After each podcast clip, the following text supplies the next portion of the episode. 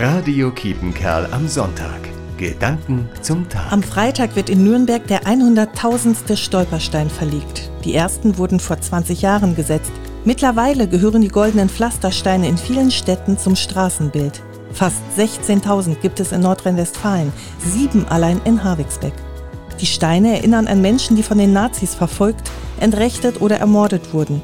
Der Künstler Gunther Demnig, von dem sie stammen, zitiert als Motivation aus dem Talmud – ein Mensch ist erst vergessen, wenn sein Name vergessen ist. Die Verbrechen, die damals an Millionen von Menschen verübt wurden, machen allein durch die Zahl der Opfer sprachlos. Aber die Opfer sind nicht nur Zahlen, sie sind Menschen, sie hatten einen Namen, eine Familie, eine Geschichte, lebten ihr je eigenes Leben. Mit der Nennung ihres Namens auf einem goldenen Stein in der Straße, in der sie einmal wohnten, werden sie aus der Anonymität geholt.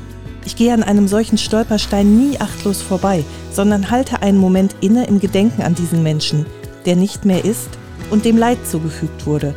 Ein Mensch, der fehlt, weil er unersetzbar war. Hier lese ich seinen Namen. Ich habe dich bei deinem Namen gerufen, du bist mein, spricht Gott jedem einzelnen Menschen zu. Bei ihm geht niemand verloren. Monika Wellermann, Senden. Radio Kietenkerl am Sonntag.